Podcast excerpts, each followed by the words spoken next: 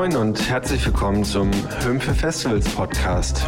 Hier sprechen wir mit spannenden Gästen zu allen relevanten Themen rund um Festivals, Trends und Entwicklungen der Branche und nehmen euch im Sommer mit ins Beautiful Mess der Festival Campingplätze. Im vergangenen Jahr haben wir mit Expertinnen der Branche zu den großen Themen der laufenden und kommenden Saison gesprochen. Da die Gespräche live aufgezeichnet wurden, entspricht die Qualität leider nicht immer dem, wie wir es gerne hätten. Wir hoffen trotzdem, ihr habt Spaß beim Hören. Herzlich willkommen zum äh, Future Playground auf dem Reeperbahn Festival und hier zum Panel Trüffelschwein Festival Bookerin zwischen Bauchgefühl, persönlichen Geschmack und Daten. Wie der Titel schon verrät, äh, wollen wir uns so ein bisschen an einem How-to-Booking 2020 äh, versuchen und dabei Fragen klären, wie, wie wird man eigentlich Festivalbookerin? Ähm, vielleicht auch, welche Unterschiede gibt es zwischen Showcase-Festivals und konventionellen Festivals. Konventionell werde ich jetzt im Laufe des Gesprächs immer mal wieder einfach für alle Festivals abseits oder fernab von den Showcase-Festivals benutzen. Und ähm, was gab es so für Entwicklungen in, in den letzten Jahren, die euer, eure Arbeit irgendwie beeinflussen könnten oder auch zukünftig die Arbeit beeinflussen. Ich freue mich zu diesem Gespräch Annika Hinz vom MS Dogville und Sebastian Herr vom CO Pop Festival hier bei mir begrüßen zu dürfen und würde euch einmal bitten, euch selbst und eure Arbeit vorzustellen anhand der Frage, welche Headlinerin wärst du in Persona? Annika, du darfst anfangen das Mikro gerne weitergeben. Ich habe mir da im Vornherein, weil du ja so nett warst, uns das ähm, schon mitzuteilen, dass wir die Frage beantworten sollen, ähm, nachgedacht darüber. Und bin zu dem Schluss gekommen, dass ich da gar nicht so richtig was zu sagen kann, weil ich glaube, ich wäre vermutlich eher der geheime Headliner, den alle gar nicht so aktuell noch auf dem Schirm oder noch nicht auf dem Schirm als Headliner haben. Äh, und geheime Headliner sind ja geheim, bis sie dann jeder begriffen hat. Und das wäre ich vermutlich. Okay, akzeptiere ich so. Sebastian. Das ist ähm, viel besser als das, was ich überlegt habe. Aber ähm, ja, ich fand die Frage auch nicht so einfach, aber ähm, mir dann gedacht, also in meiner Idealvorstellung von mir selbst wäre ich vielleicht die Giant Rooks. Ähm, nicht unbedingt, weil ich sehr jung bin, aber weil ich versuche, strebsam zu sein und strukturiert bei der Arbeit. Ähm, nett und nahbar zu sein, ähm, professionell und ähm, aber auch sehr selbstkritisch äh, kritisch bin und vielleicht auch manchmal zu selbstkritisch bin mit mir. Und ich glaube, das beschreibt es ganz okay. Auch wenn die Giant Rooks noch kein Headliner vielleicht sind, sondern ein Nicht-Headliner-Künstler. Ja, die, die aktuell angekündigte Tour für 2020 ist ja schon. Ja, ich habe äh, die äh, Eventium-Charts auch gesehen. Genauso habe ich mir das vorgestellt. Eine sehr schöne Beschreibung, danke. ähm, wie war denn gestern euer erster Tag? Wart ihr gestern schon ein bisschen unterwegs auf dem Reeperbahn Festival? Habt ihr irgendeine spannende Künstlerin entdecken können? Oder startet ihr heute erst voll rein? Ähm, ich hatte gestern ein paar Termine, aber war dann gar nicht mehr bei Konzerten. Also von daher kann ich da leider nichts zu Bands sagen. Ähm, ich bin gestern entspannt angekommen und hatte auch ein paar kleine Termine und habe mich dann tatsächlich relativ reingestürzt.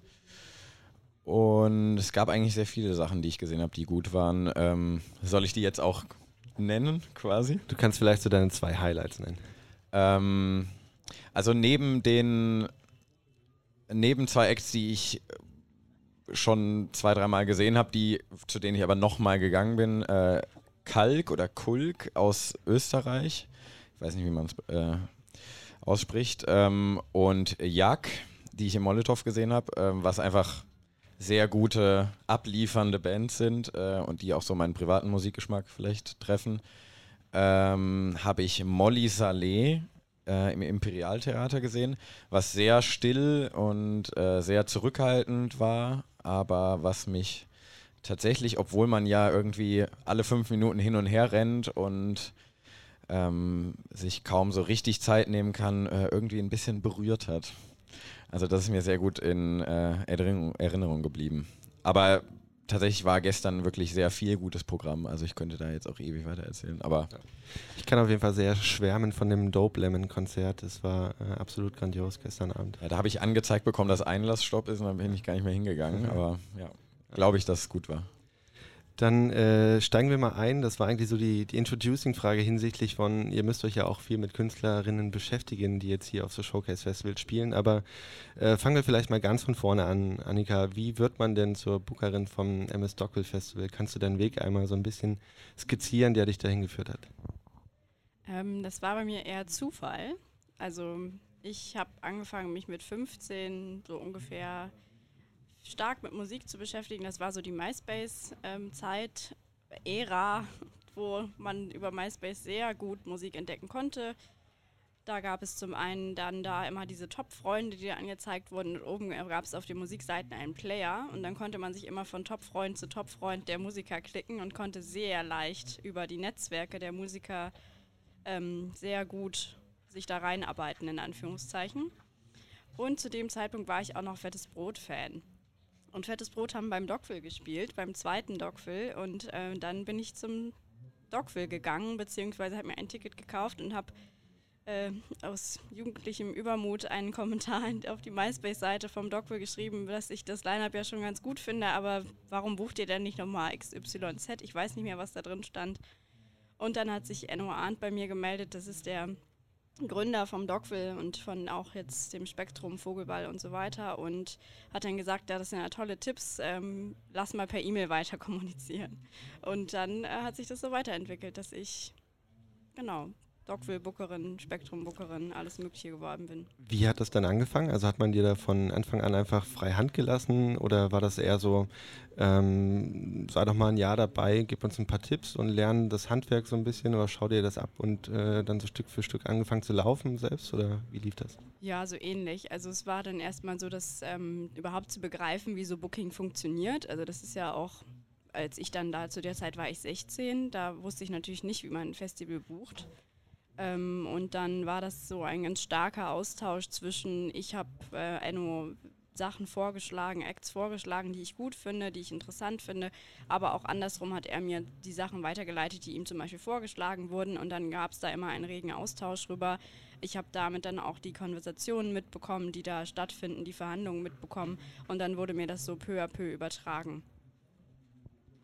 Okay, super. Und mittlerweile kannst du da aber freischalten und walten, wie du möchtest, oder hast du noch so ein Gremium um dich herum, äh, mit dem du dich zu jedem Act abstimmen musst? Also das ist schon seit vielen Jahren jetzt so, dass ich da äh, großteilig daran beteiligt bin, aber Enno hat da immer seine Rolle gespielt. Also Enno ist einfach immer derjenige, der vielleicht nicht mehr so viel ganz selbst verhandelt hat oder die, die ähm, Gespräche geführt hat, der aber immer dieses Background und der Background war und der Support, der dann bei Fragen zur Verfügung stand. Und dann gab es da immer die Diskussionsebene, ähm, sich zu fragen, machen wir das oder machen wir das nicht und was hältst du für angemessen, was hältst du nicht für angemessen und ähm, so äh, ist da aktuell die Struktur gewesen. Mhm. Sebastian, du bist selbst ja auch Musiker und Teil einer Band. Ähm, hilft dir so diese Erfahrung auf der Bühne und vielleicht auch das musikalische Verständnis bei deinem Job als Booker oder sind das einfach zwei komplett getrennte Welten? Ähm, also erstmal bin ich quasi über die Schiene überhaupt erst daran gekommen, darüber nachzudenken, sowas zu machen. Also ich war quasi immer viel beschäftigt mit so mehr oder minder erfolgreichen äh, Musikprojekten und bin dann, hab äh, derweil ein äh, auch mehr oder minder erfolgreiches Politikwissenschaftsstudium abgeschlossen und dann äh, überlegt, dass ich das eigentlich gar nicht machen will ähm, und habe dann, äh, ich hatte also durch das ganze Musikding einfach relativ automatisch schon so ein kleineres Netzwerk aufgebaut oder wie man halt auch netzwerkt, wenn man eine Band ist und nicht ein Agent oder ein Booker oder so. Ähm, und in Bonn, wo ich zu der Zeit gewohnt habe, auch ein kleines Festival mitorganisiert und Partys und Veranstaltungen mitgemacht und so. Und dadurch dann gemerkt, okay, vielleicht ist das das, was ich eigentlich, wo ich mal reinschnuppern möchte. Und dann habe ich ähm, eine Ausschreibung zur Booking-Assistenz beim CO Pop Festival gesehen, habe mich beworben, wurde genommen, war dann ab dann ähm, vom damaligen Booker Matthias Kurt der Assistent und habe dadurch dann konnte ich da sehr gut reinschnuppern und habe gleichzeitig natürlich auch schon viel über diesen Job gelernt. Ähm, und dann gab es jetzt vor zwei Jahren den Moment, an dem es hieß, okay, ähm, es gibt eine Personalumstellung, willst du das nicht machen? Und ähm, ja, seitdem mache ich das. Ähm, und bin dabei geblieben, ja. Und äh, zu deiner Frage eigentlich jetzt nochmal ganz konkret, ja. Ähm, ja und nein, also der Fakt, dass ich jetzt Schlagzeug spiele in einer Band, bringt mir jetzt nicht unbedingt immer was für den Job, aber das Verständnis darüber, was die andere Seite möchte und braucht, ähm, hilft mir dann schon, ähm, weil nicht immer so die Kommunikation oder was eine Band möchte und braucht, so ganz klar kommuniziert ist und ganz klar Verständnis ist zwischen den Parteien Festival oder Produktion und Künstler ähm, und man manchmal ja kleine, vielleicht auch irrationale und ähm, unnötige Bedürfnisse von Bands nachvollziehen kann, weil man weiß, wie das jetzt ist, wenn man irgendwie nach dem auf Tour nach dem zehnten Konzert irgendwo ankommt und doch einfach nur ein Brötchen essen will. Mhm. Ähm, oder noch einmal aufs Klo möchte, bevor man äh, auf die Bühne gescheucht wird, um aufzubauen. Und ja, in dem Fall so Alltagsdinge helfen mir da schon. Und dein Job bei der CO-Pop als Showcase Festival, was glaubst du, inwiefern unterscheidet sich das Booking dort jetzt von dem Job, den quasi die Annika für ein konventionelles Festival an, an Anführungsstrichen macht. Und wie hat sich das äh, für euch auch jetzt 2019 verändert, als ihr euer Angebot an kostenlosen Konzerten ja deutlich äh, ausgeweitet habt? Ähm, Annika muss da im Prinzip auch was zu sagen, ähm, wie sie das abgrenzen würde, aber ich würde schätzen, dass ich ein Stück weit unfreier bin ähm, in meiner Entscheidung, was ich buchen möchte. Also es geht nicht nur nach meinem, oder nicht größtenteils jetzt nur nach ähm, meinem Gefühl für Acts und äh, wie ich sie jetzt zum Beispiel beim Reeperbahn äh, Festival erlebe, die buche ich danach nicht unbedingt von der Stange, weil schon einfach viele Slots bei unserem Festival einfach belegt sind mit Partner-Showcases, mit Musikexporten, mit äh, ne, Präsentatoren, mit wir werden ja auch ähm, gefördert vom Bund, da hängen auch ähm, Erwartungen oder beziehungsweise Dinge dran, die wir zu leisten haben, wie zum Beispiel ähm, ähm deutsche Künstler darzustellen, so den State of the Art German Music Culture mit darzustellen beim Festival und das heißt jetzt nicht unbedingt, dass ich absolut nicht frei bin zu buchen, ähm, aber dass ähm, sehr, ein sehr großer Teil der Acts, die wir beim Festival haben, einer, einer gewissen Sache zugewiesen sind. Was vielleicht bei dir mehr auch so ist, als ich es denken würde, aber ähm, ich glaube ein bisschen weniger. Äh, nee, das ist ganz richtig, wie du das sagst. Ich habe jetzt keine Vorgaben vom Bund oder von Kooperationen oder von sonstigen Dingen bestimmte Acts zu buchen. Das gibt es so beim Dogville überhaupt nicht. Das gibt es so auch beim Spektrum nicht. Also in dem Sinne kann man sich da auf dem Markt sehr viel freier mitunter bewegen als bei dir. Bei dir sind da dann zumindest die Rahmenbedingungen klarer abgesteckt. Und zu dem zweiten Punkt, ihr habt dieses Jahr euer, euer kostenloses äh, Konzertprogramm quasi deutlich ausgeweitet. Was, ich erinnere mich an einen Moment, wo wir uns da auf der Straße getroffen haben. Du sagtest, okay, scheinbar muss ich doch nicht so große Acts buchen, weil die Schlange jetzt hier schon mittlerweile anderthalb Kilometer lang ist. ja, ähm, genau, dazu muss man jetzt quasi versuchen, in einem Satz zu erklären, worum es geht. Und zwar ähm, haben wir innerhalb des Festivals ein neues Format erfunden, was CO Ehrenfeld heißt. Das spielt sich, wie der Name schon sagt, im Stadtteil CO, äh, CO in Stadtteil Ehrenfeld an. Der heißt nur Ehrenfeld. Ähm, und da präsentieren wir an zwei Tagen komplett zu freiem Eintritt ähm, ungefähr 60 Newcomer-Künstler ähm, aus mainly Deutschland, aber auch aus anderen Ländern, was wiederum durch zum Beispiel Kooperationen mit ähm, äh, ähm, ausländischen Partnern kommt. Ähm, gleichzeitig haben wir ähm, eine Sache, die natürlich für viele Festivals mittlerweile interessant ist, äh, ein Rahmenprogramm auch zum ersten Mal. Das heißt, auch bei uns kann man ähm, äh, ins Yoga-Studio gehen und ähm, lernen, wie man Makramee macht und äh, all diese Dinge. Ähm, also ein, äh, sag ich mal, ein Gesamtkonzept äh, als äh, Festival zu freiem Eintritt in einem Stadtteil, der ähm, vielleicht so ein bisschen das Kreuzberg von Köln ist, das versucht zu sein. Ähm, und bei dem wir dann eben die Möglichkeit haben, Künstler in einem interessanten Umfeld zu präsentieren. Also Band XY spielt in einer Dönerbude und eine andere Band spielt komplett auf der Straße oder eine andere Band auf einer improvisierten Open-Air-Bühne oder in einem kleinen Café, der sonst eigentlich nur ein Café wäre. Aber auch eben in ein paar größeren Venues. Und ähm, jetzt habe ich mich schon wieder total verloren. du wolltest mich eigentlich fragen, was das für ein. Es ging mir eher um die ähm, Besonderheit dabei, Konzerte zu buchen, die komplett kostenfrei zugänglich sind und genau. äh, da der Unterschied so.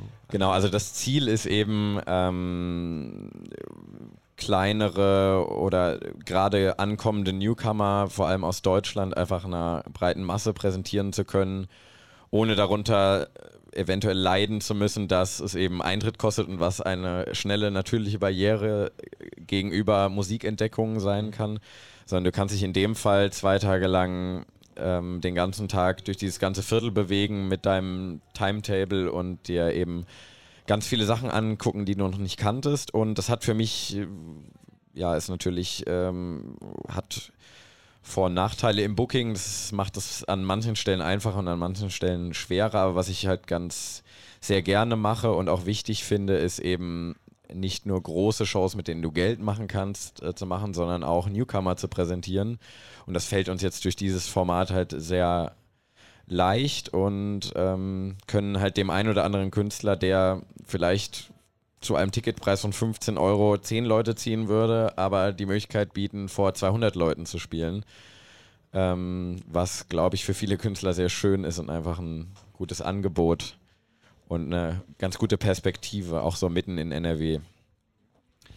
Ähm, Annika, wie hat sich deine Arbeit über die letzten Jahre verändert? Mir geht es da vor allem darum, hat sich äh, der Zeitpunkt, an dem du Offerten rausschickst, äh, ist der deutlich weiter nach vorne gerückt, gerade für die großen Künstler und Merkst du da vielleicht auch so eine Art Genreverschiebung äh, in deinem Line-up hinsichtlich der aktuellen Musiktrends? Also ich habe jetzt vor elf Jahren ungefähr angefangen mit dem Ganzen und zu dem Zeitpunkt muss man sagen, fühlte sich das Ganze, da muss ich natürlich auf meine Erfahrung zurückgreifen und auch vielleicht meine äh, Unwissenheit zu dem Zeitpunkt ähm, fühlte es sich trotzdem so an, dass das Ganze noch sehr viel unprofessioneller war. Also es war weniger durchstrukturiert, es gab weniger Festivals insgesamt, es gab äh, nicht diese krasse Konkurrenz damit, es gab nicht diesen Zeitpunkt wie jetzt zum Reeperbahn-Festival, damit gehe ich dann auch auf die Verschiebung schon ein, dass zum Reeperbahn-Festival im Grunde genommen mir schon äh, Booker gegenüber sitzen, jetzt ähm, egal ob von Künstlern oder von Festivals, die dann sagen, ja, wir haben schon unsere Headliner oder wir können dir den Act leider nicht mehr anbieten, wir haben das schon für XY bestätigt. Das gab es so meiner Meinung nach überhaupt nicht ähm, in, den, in den Jahren, wo ich angefangen habe. Da war das Eurosonic, was ja bekanntlich im Januar stattfindet, immer noch ein Zeitpunkt, wo äh, das äh, stattgefunden hat, was jetzt hier im September beim Reeperbahn Festival stattfindet. Also auch da eine deutliche Verschiebung nach vorne. Ähm, und die Strukturen, wie gesagt, auch jetzt sehr viel professioneller. Es werden sehr viel mehr Absprachen und Rücksprachen gehalten. Wenn ich damals ein Offer rausgeschickt habe, dann wollte im Grunde genommen niemand wissen, wann und wo er spielt, sondern da wollte er erst mal wissen, was das Offer an sich sagt oder was das Geld sagt.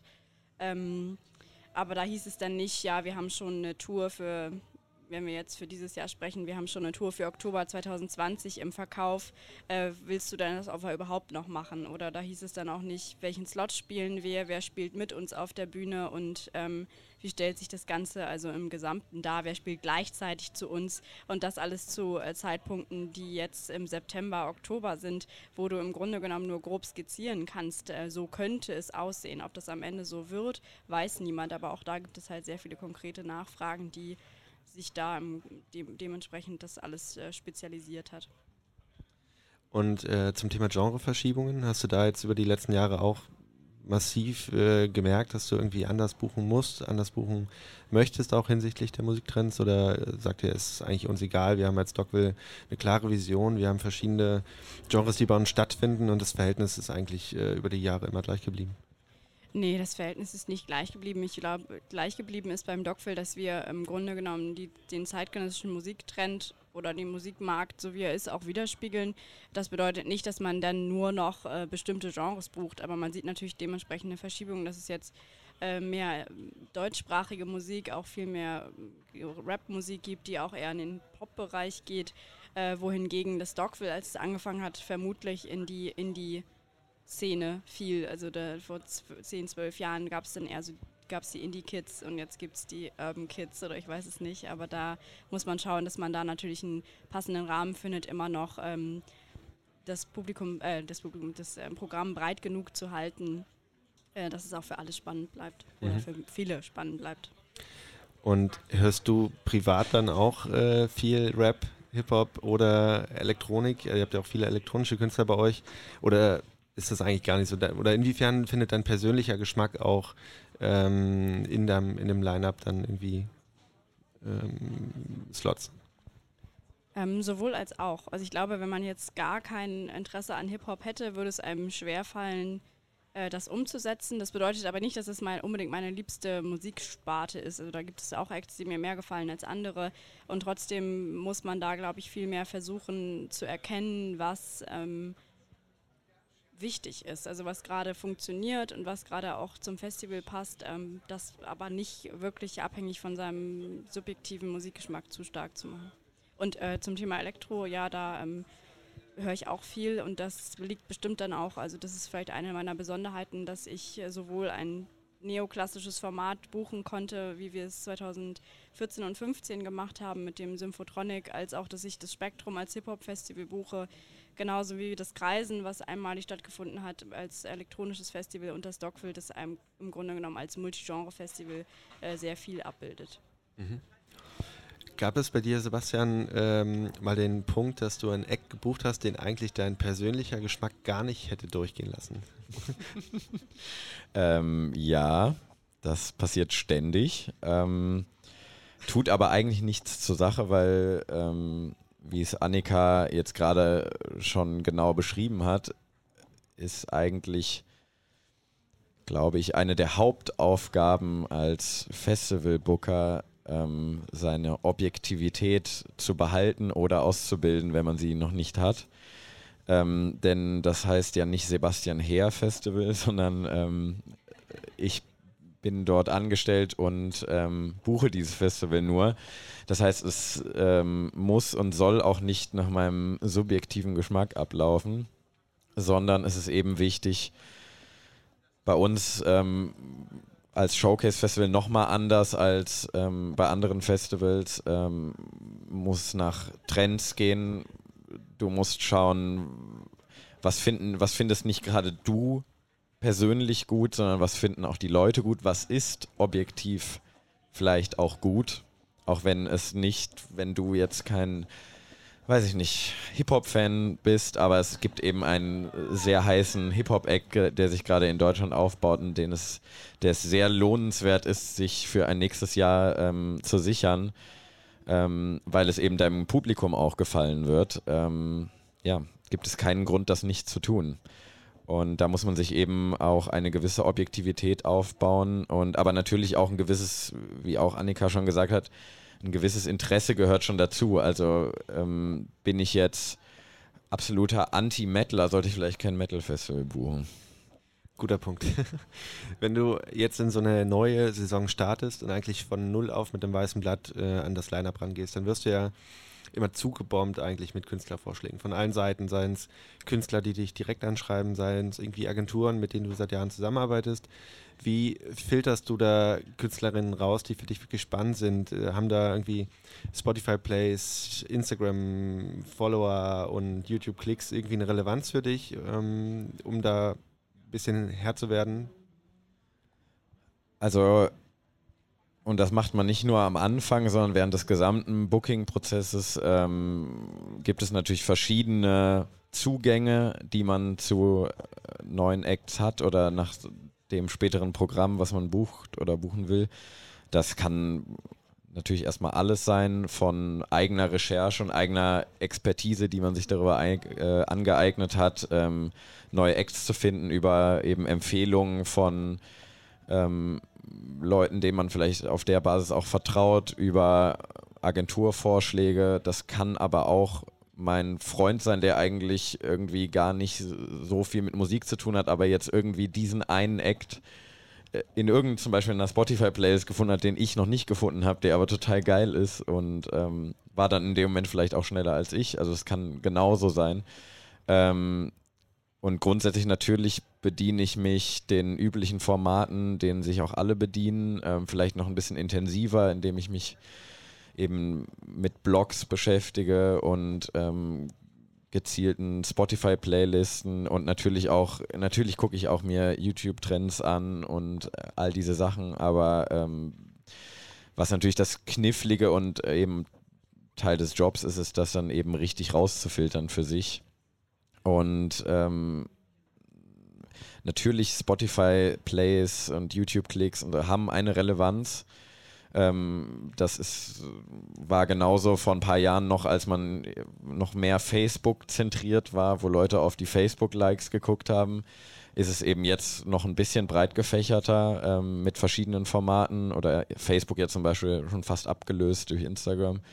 Natürlich schaust du dir das an. Ähm, und es ist wichtig, auch weil du ja, wie gesagt, nicht nur nach Geschmack buchst oder ähm, danach, was gut ist, sondern natürlich auch ein Stück weit danach, ähm, was verkauft sich und was verkauft sich überhaupt nicht.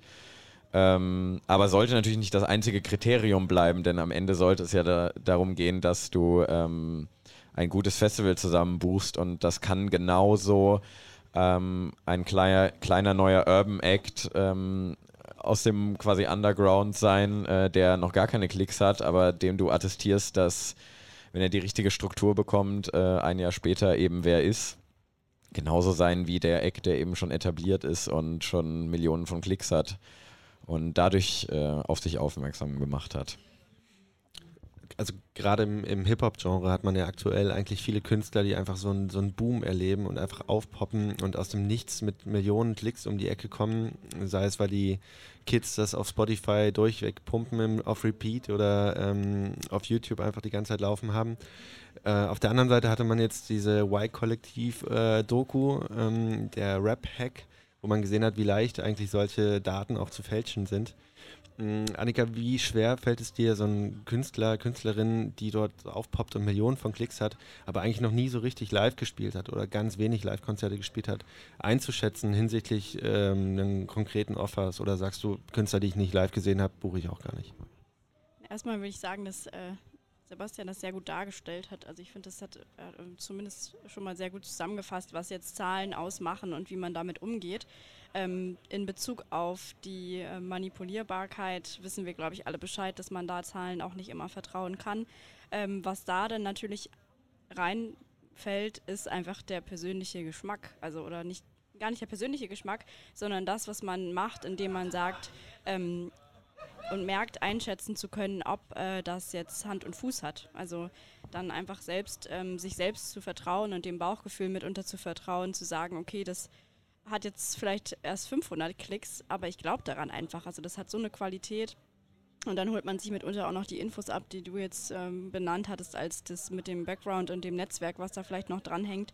Äh, einfach mit Gesprächen, äh, ges in Gesprächen herauszufinden, was da noch passiert und dadurch auch besser einschätzen zu können, äh, woher die Klicks kommen, ob die wirklich real sind, ob da was hintersteht. Ähm, durch das eigene Netzwerk ist man mitunter schon ganz gut aufgefangen, indem man merkt, okay, mit Booker XY habe ich schon sehr oft zusammengearbeitet, mit dem kann ich auch einfach mal ein offenes Wort sprechen und fragen, du, woher kommt das? Hat das Hand und Fuß? Kannst du mir das erklären?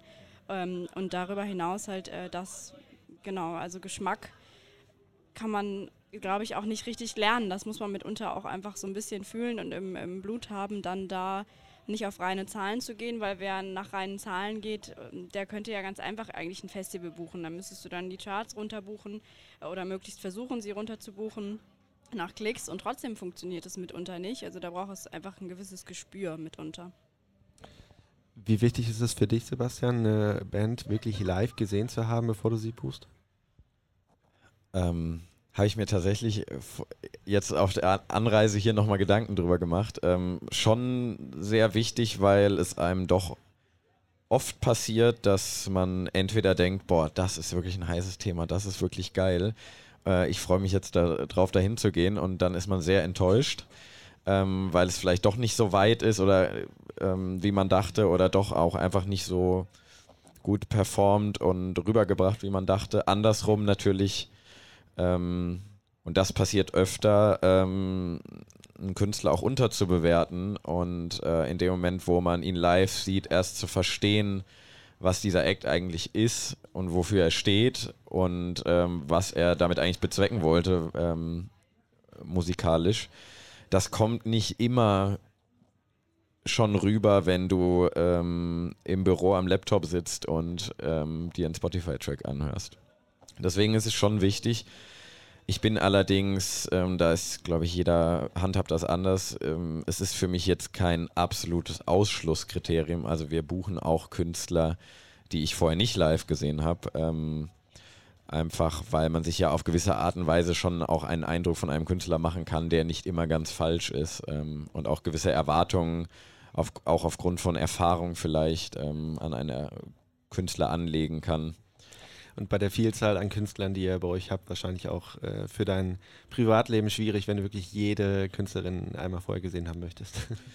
Ja, nicht immer hast du auch überhaupt die Möglichkeit dazu. Also ähm, lebst du in Berlin, ist es vielleicht noch ein bisschen einfacher als in Köln, wobei auch in Köln viele Bands vorbeikommen und Acts, aber ähm, ja, es wird nicht immer so laufen, dass wenn du 100 Künstler buchst, du auf 100 Shows warst. Ne? Das ist ja natürlich so.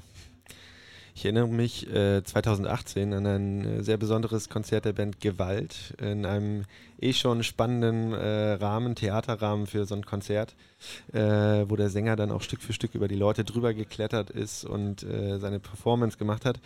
Kurze Zeit später war das, glaube ich, dass sie äh, für Jack White in Berlin ein Konzert eröffnet haben, wo danach bei Facebook sehr kontrovers diskutiert wurde, ob das jetzt noch Musik ist oder was das dann eigentlich war und wie man als Jack White auf die Idee kommt, äh, so einen Support hinzustellen. Ähm, inwiefern arbeitest du als Kurator auch mit, mit Provokationen, Konfrontationen? Ähm, also so ein Konzert, wie du jetzt gerade beschreibst, ähm, Jungstötter, äh, Messer und Gewalt in einem Theater äh, mit 150 Plätzen und alle müssen sitzen bei ähm, zumindest zwei von drei Bands, ähm, bei denen du normalerweise nicht sitzen würdest bei einem ähm, Konzert. Ähm, das sind so Sachen, die können wir in Köln bei sowohl bei ähm, CO Pop Festival auch, als auch bei der Cologne Music Week partiell machen.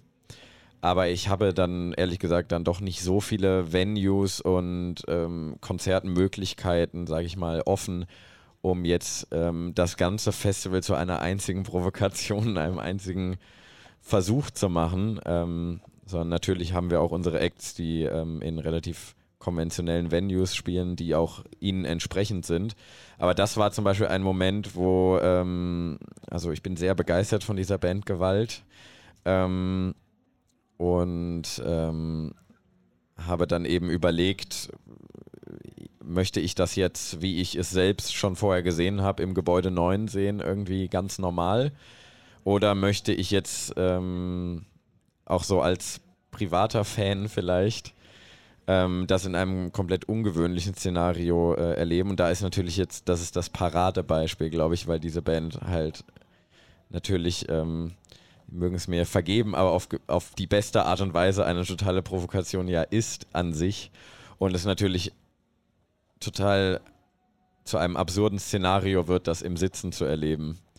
Und ich fand es aber ganz toll, dass, also das Publikum hat es tatsächlich sehr gut angenommen.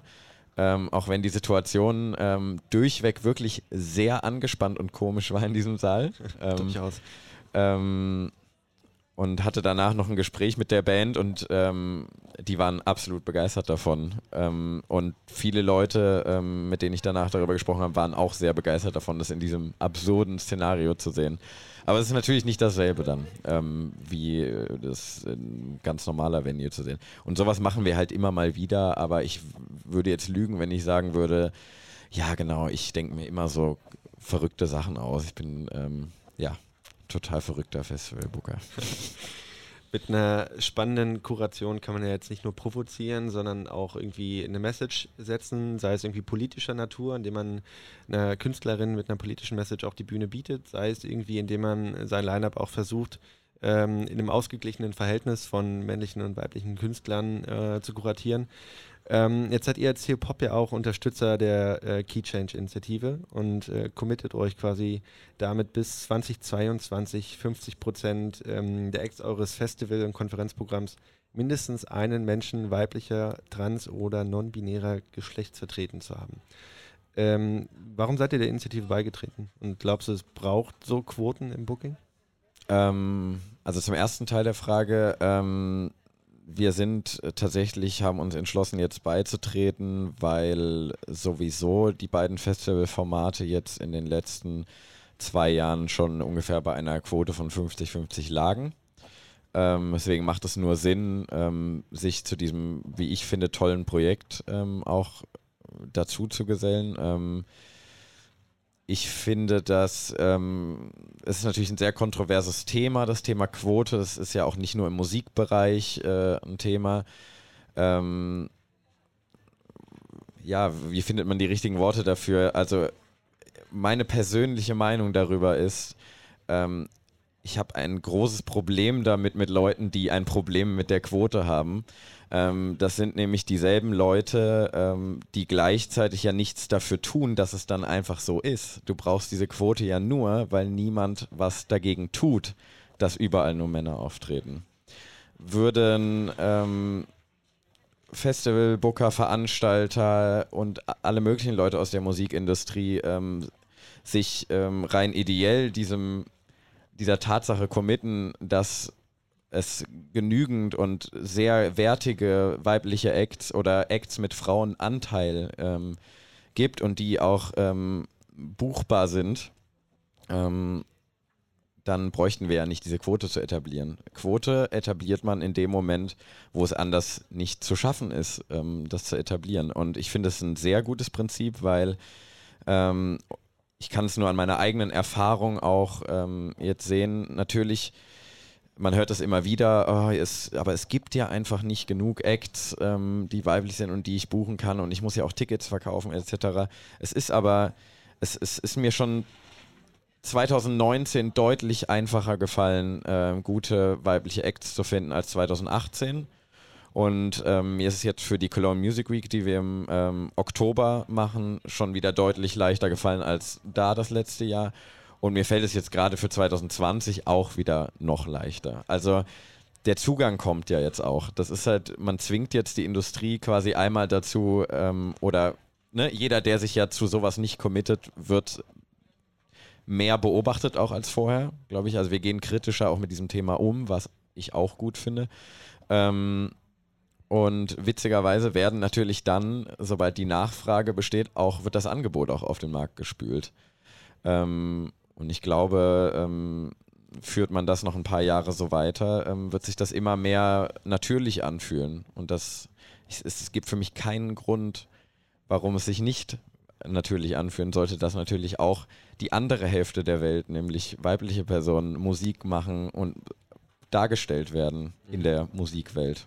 Ist ja ein, ein, tolles Zeichen, dass dir das jetzt Jahr für Jahr schon merklich einfacher fällt, eben auch Künstlerinnen zu buchen, die dir am Ende so eine große Halle auch voll machen und äh, entsprechend, wie du sagst, äh, auch der Markt äh, da reagiert oder eben auch einfach Künstlerinnen nachkommen, vielleicht auch sogar inspiriert werden äh, durch so eine Quote, ähm, selbst ein Instrument in die Hand zu nehmen und anfangen Musik zu machen. Und zwar so, ich denke auch, es ist eine durchaus erfreuliche Entwicklung unter konventionellen Festivals gab es ja spätestens diesen Aufschrei, seit äh, Hurricane im letzten Jahr sein Line-Up veröffentlicht hat und äh, dort der Anteil oder sagen wir mal eher Nicht-Anteil äh, weiblicher Künstler ähm, sehr bemerkenswert war. Ähnliches, äh, ich glaube gestern oder vorgestern hat das Rock am Ring für 2020 äh, schon die ersten Künstler, äh, fast nur Künstler, männliche Künstler nämlich angekündigt.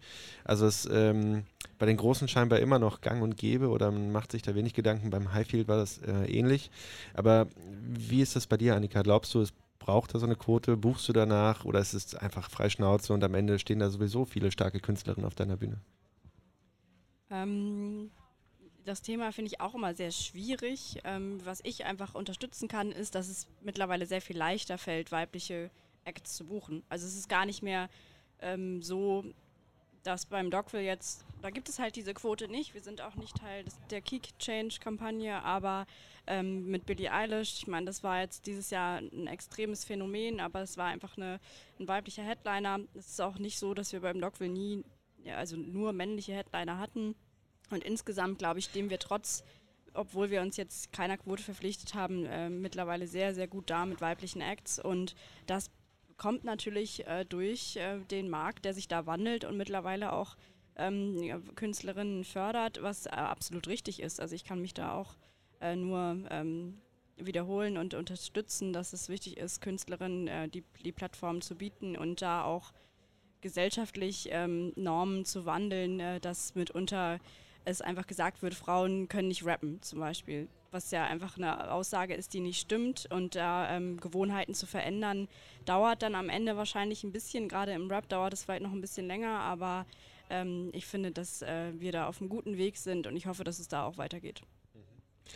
Das Beispiel Billie Eilish war bei euch ja in, in diesem Jahr ein sehr spannendes. Also du warst wahrscheinlich da einfach sehr früh dran, äh, diese Künstlerin zu buchen, hast wahrscheinlich aber auch entsprechend darauf vertraut, dass sie einfach als Headlinerin bei dir funktioniert und die Entwicklung, die in diesem Jahr eigentlich durchgemacht wurde bei ihr, sie ist ja wirklich, hat ja einen kometenhaften Aufstieg eigentlich gehabt.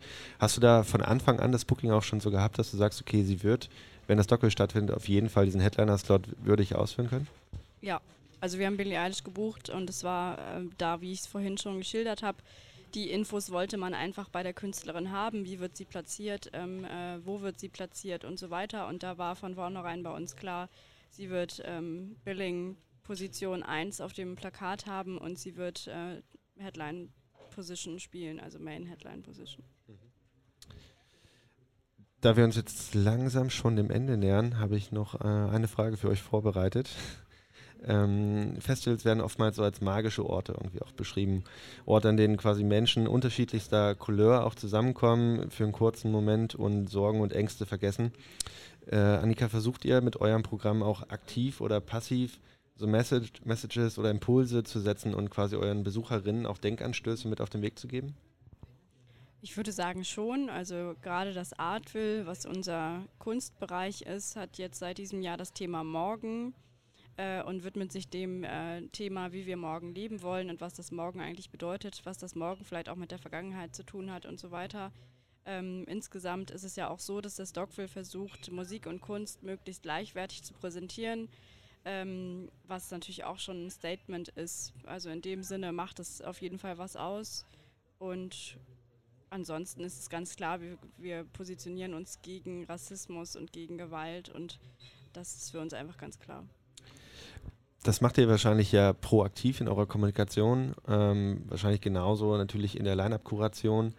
Ähm, gehen die Besucher dann, Besucherinnen auch am Ende einfach nach Hause und sagen, toll, ich habe jetzt an diesem Wochenende das mitgenommen, das hat irgendwie mein, mein Leben verändert oder jetzt beginne ich darüber nachzudenken, weil ihr hier nur veganes Catering äh, oder ähm, vegetarische Foodstände auf dem Gelände habt und kein, kein Fleisch anbietet. Also es ist auch, sage ich mal, in, in dieser Form der Kuration Punkte, wo ihr darüber nachdenkt und das damit auf den Weg gebt?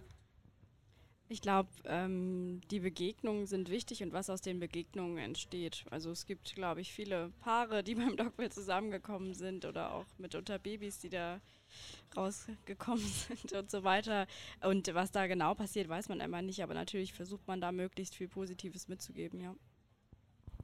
Sebastian, für euch, gerade im städtischen Kontext, ist es ja eigentlich auch sehr spannend, über so ein Festival nachzudenken und verschiedene Klientel eigentlich äh, dann in, in, Form eines Konzertes zusammenzubringen und da den Dialog sozusagen zu starten.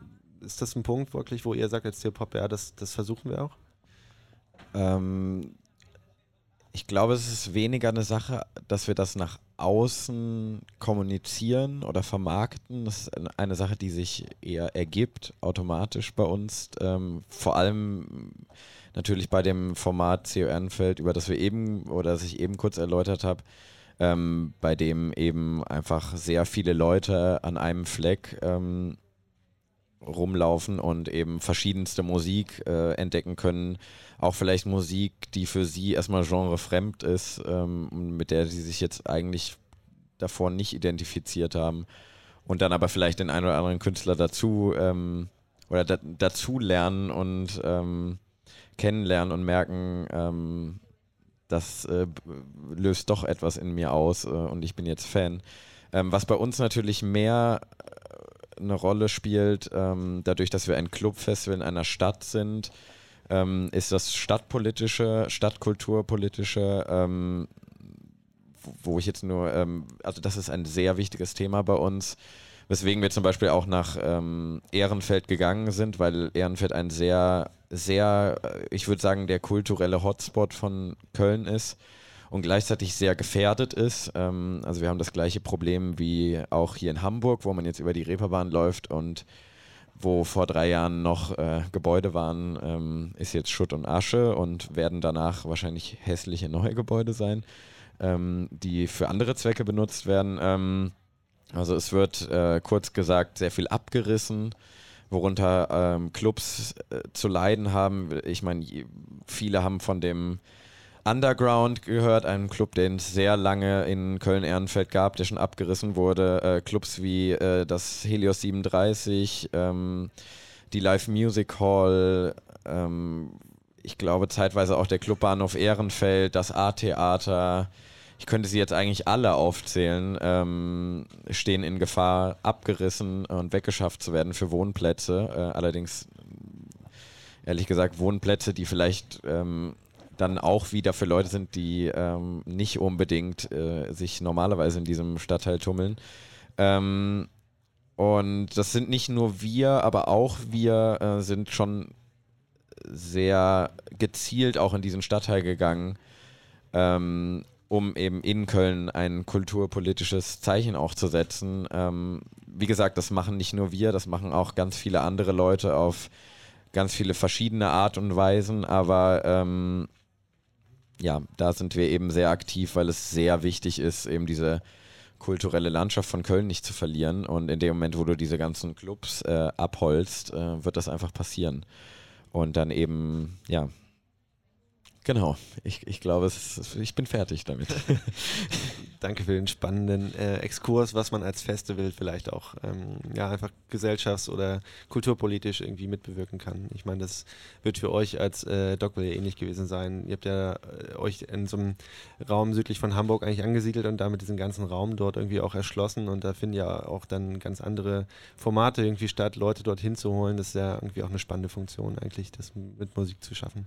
Ja, genau, dazu muss man natürlich leider sagen, dass unsere Fläche ähm, nach wie vor bedroht ist. Es ist jetzt nicht sicher, dass wir da äh, auf Dauer bleiben können. Das ist also ähm, wie bei euch vielleicht, dass es da einfach in Stadtteilen auch einen Wandel gibt. Es ist in Wilmsburg nach wie vor so, dass wir im Hafen angesiedelt sind. Der Hafen ist äh, Wirtschaftsgebiet und das ist auch eine ganz hohe Priorität für Hamburg. Ähm, wir können da jetzt bis 2023 erstmal sicher bleiben. Was danach ist, steht in den Sternen. Das muss sich ähm, jetzt in den nächsten Zeiten ergeben. Aber wer weiß, was da kommt. Dann vielleicht noch äh, abschließend die Frage, was äh, sind so eure zwei Highlights vielleicht äh, für die nächsten Tage? Was sind so Tipps, wo ihr sagt, Reeperbahn Festival, das habe ich mir im Vorfeld rausgepickt, würde ich mir gerne anschauen und vielleicht sieht man das ja nächstes Jahr dann auf einem eurer Festivals. Ich habe vor allen Dingen ein Highlight, das ist Aljona Aljona, eine ukrainische Rapperin, die ich äh, sehr gut finde. Also auch da wieder eine Frau und mein einziges wirkliches krasses Highlight. Ähm, darüber hinaus ist das Highlight vielleicht insgesamt, äh, dass man noch was sieht, was man bisher nicht auf dem Schirm hat.